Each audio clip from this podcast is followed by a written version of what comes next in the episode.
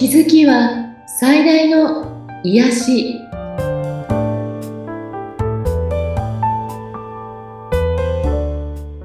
皆さんこんにちは。アトラクションカウンセラーの広田ゆかりです。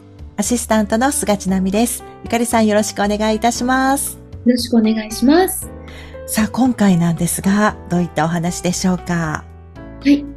今日はあのやはり私が使っているカードの中の1枚のお話をしたいんですけどもその前にちょっとあの質問っていうかねあったことについて先にお話ししたいんですけど、えっと、2回ぐらい前の放送で、えー、あなたの解放しなければいけない魂のね課題は何ですかって考えてみてねっていうお話したんですけど、ちなみさん覚えてますか？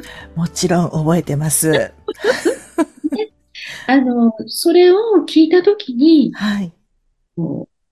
そのテーマがまず浮かんでくるかどうかっていうのもあると思うんですけど、みんなね、何解放したらいいのかなって自分に聞いたときに、これかなって浮かんでくると思うんですね。うん、でも、これ浮かんできたけど、これで合ってるのかなって多分ね、考える方すごく多いと思うんです。はい、私もそう思ってます。うん。そう、これは本当に私もそうだったんですけど、うん、日本人の教育で何が正解かっていう正解を求めるという教育を受けてるんですよね。はい。実は正解を求めることが重要ではなくって、うん、ここすごく大事なので今日お話ししたかったんですけど、皆さんの中にパッと最初に浮かんできたものは、あの、もし正解か不正解かっていうなら正解なの。はい。間違いないんですね。うん。で、後で思考で考えて気づくことや、誰かに言われて気づくこともあると思うんですけど、まず一番最初に自分でこれかなって浮かんできたものを疑わずに解放を実行してあげてほしいんですね。はい。うん。で、これは普段でも、この自分のこれが正解かどうかを他人に聞くことをやめて、あの、お仕事ととかだと聞かなきゃいけないと思うんですけどね。はい。自分がこうだと思うことを信じてみるっていうこともすごく重要かなと思うので、うん、ぜひ皆さん実行してみてください。はい。ちょっとこのあたりは私自身も含めて気をつけていきたいと思います。はい。そして今日の、えっ、ー、と、カードの話なんですけど、普通のタロットカードだとワンドの10というものなんですけど、私の使っているアトラクションカードでは、勝利という意味なんですね。はい。意味は、サイクルはすべての点で完了している。スピリチュアルな気づき。あらゆる領域においてポジティブな変容というような意味合いがあるんですけど、はい。このカードがですね、セッションの際に、まあまあいろんな位置に出るんですね、やはり。はい。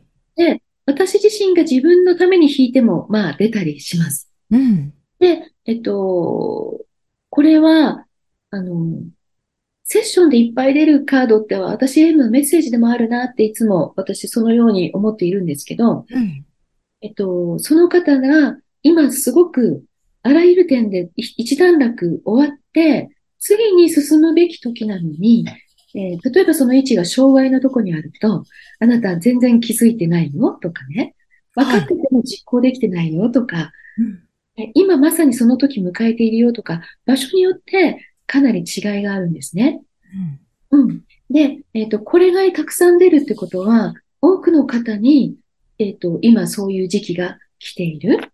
はい。そして、あのー、なんかね、スピリチュアル的なものをなんかこう、検索してる方は、もしかして聞いてるかもわかんないですけど、10月って、えー、2023年の10月は、あの、あなたの価値観が大きくひっくり返るような、衝撃を受けるような、そんなことがあるかもしれないとか、またはその前後で徐々に大きく変化する時なんだよ、というようなね、メッセージ性のある月だったんですね。うん、なんかそんなのをちょっと皆さん振り返ってみるといいかなとも思うんですけど、で、また10月、11月、12月というのは、あの、もう11月にね、なってますけれども、うん、来年を象徴しているわけですね。この3ヶ月が来年を表しているとも言われているので、まあ、出来事もそうだし、出来事よりも重要なのは、自分がそれをどう受け止めているかということなんですね。うん、私自身も10月というのは、あの、そうなのかってちょっと、えっと、自分ごとではないけれども、自分関わっている仕事の中で、あの、大きな変化なんだなというふうに感じるものがあったり、あとは自分自身の技術的な旅をね、あの、感じたり、はい、そして、えっ、と、11月は、まあ、お引っ越しがあったりというような、あの、大きな変化が立て続けにあるので、えっ、と、そしてこれが来年はそういう年であるんだなというふうに理解しているんですね。うん。で、例えば、あの、私、その、旅の時にすごく感じたことで、まあ、今ここにいる、今ここ100%っていうのはすごく大事だというお話を何回もしているんですが、ええ。今ここにみんな100%いられなくって、忙しいと次に何をするとか、今日これしなきゃとか、こもうもっとあれをやらなきゃみたいなことや、過去にね、囚われている方もいると思うんですけど、その旅に行くって何がいいかなっていろいろあると思うんですけど、体験ができるということがね。はい。その今ここに100%いるっていうことが旅だと本当にできるなと思うんですね。うん、確かに。うんうんこの美しい景色とか、うん今自分が感じてるこの感動とか、はい。美味しいとかうん、なんか初めて見たとか、ね、なんか体験がすごく嬉しいとか、はい。だからそういう意味では、皆さんやっぱり旅するって結構、あの、命の選択とかいろんなこと言いますようね。ん。うんでも、あ、今ここ100%にすごくいられるという時なんだなと思うんです。はい。そして、私は、あの、意外とね、10日くらい経った時に、もう帰ってもいいかな、みたいな気持ちになったんですね。はい。これって、あの、疲れたから帰りたいとか、そうではなくて、今全然楽しいんだけども、あの、もう帰って日常に戻ってもいいなっていう自分の旅でのいろんな出来事、こう、もう終了みたいな感覚がちょっとあったんですね。へえ。で、日常に戻った時にすごく今感じているのは、私日常をすごく、まあ、楽しんでるっていうか、愛しているっていうか、うん。うん。私日常幸せだなってすごく感じているんだなって思うんですね。ああ。これ、だから帰ってきて、えっと、今までと同じようにこう、日常を過ごしたり、仕事をしたり、誰かと会ったり、お茶を飲んだり、ヨガをしたりっていう、その作業が、作業っていうかね、や、やっている、行っていることが、すごく楽しいし幸せ。うん。うん。これって旅に出てさらに気づくことだなとも思うので、はい。うん。そういった意味でも、あの、旅するってすごい重要だなっていうことも、あの、皆さんにまたお伝えしたいなと思うんですね。うん。うん。で、あとはね、その時にちょっと気づかなかったんですけど、帰ってきて、あって思ったのは、はい。そのブリュッセルに行った時に、そのグランプラスという広場に何回も行ったんですけど、はい。行くたびに卒業式やってたんですね。多分大学の。はい。そしてその卒業式はめちゃめちゃ盛り上がっていて、いろんな大学とかの卒業式を毎日ここでやるんだなと思って、うん。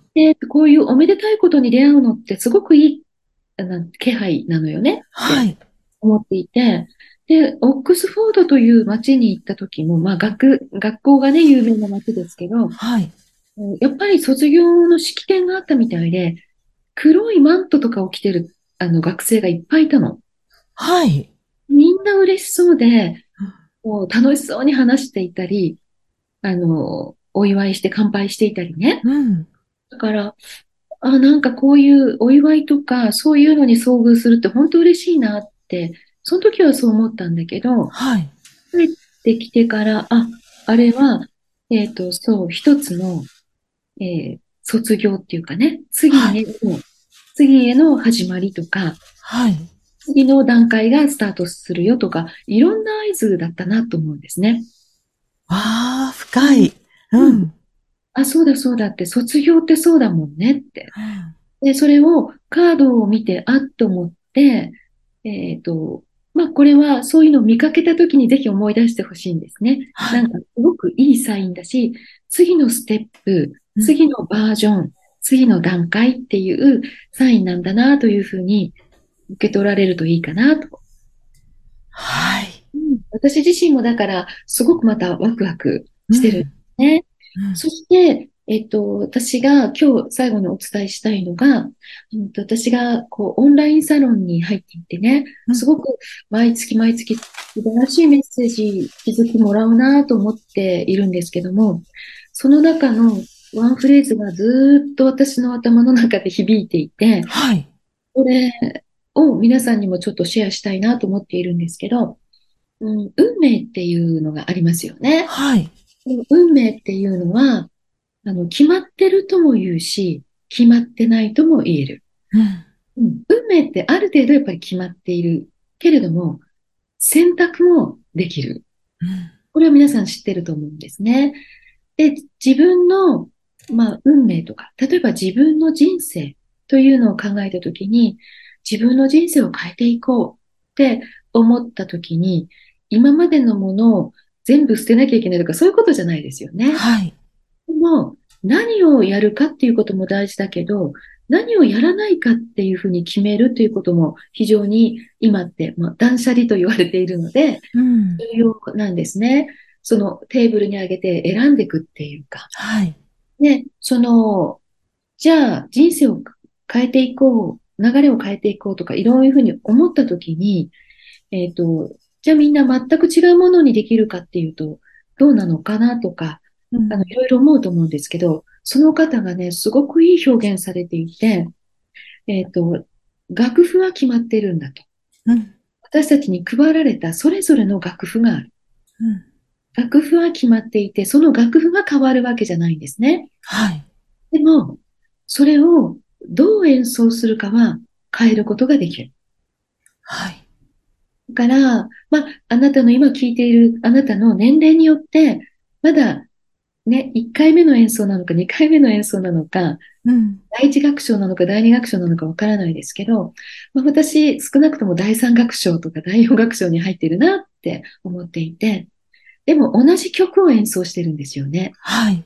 ただそれをどのように自分が奏でるのかっていうのは、あなたに選択できるということですね。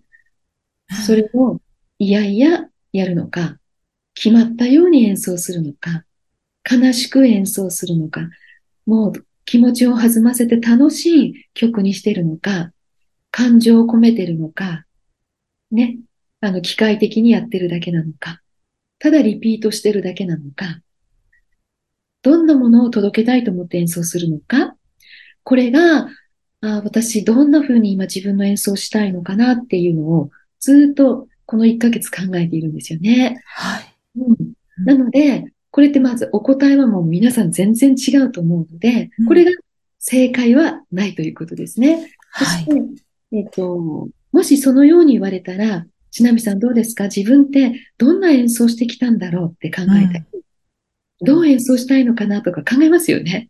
考えます。どんな演奏してきたのって聞かれたら困る？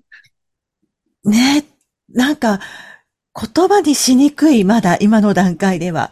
うん、はね、答えられないと思う。それ、うん、本当そうだと思います。私も、うん、うーんってこれは考えた。はい。で、うん、皆さんぜひ、あの、自分がどんな曲か、どんな楽譜加えられてるのかなってこともあるし、はい。どんな演奏してきたかなって。で、うん、その自分が一つ一つの演奏に心を込めてるかなとか。うん。なんか、そんな風に自分の人生を、人生って、広く言っちゃうと人生だけど、時間だから、毎日、今この瞬間をどう過ごすかってことに結局はなるので、はい、そこを、あの、私もめちゃめちゃ今考えて意識してる。うん、で、過去にとらわれるよりも、そこを意識するってことが一番重要だと思うので、うん、ぜひ聞いてる皆さんもよかったらそこを意識して、もしなんか素敵、あの、こんな風に考えましたみたいなのがあったら、あの、感想なんかもくださったら嬉しいなと思います。はい。はい。では、今日のメッセージは、感情はあなたが何を信じているかを知らせる警報システム。自分の中にある感情や観念や思考パターン、行動、そういったものを変えるだけで、あなたはもちろん宇宙全体が変わっていきます。ほんの小さな変化が宇宙全体を完全に変えます。番組を聞いてご感想やご質問、ゆかりさんのセッションを受けてみたいということがありましたら、番組説明欄にゆかりさんの LINE 公式アカウントの URL を記載しておりますので、そちらからお問い合わせをお願いいたします。はい、皆さん今日も聞いてくださってありがとうございます。ゆかりさんありがとうございました。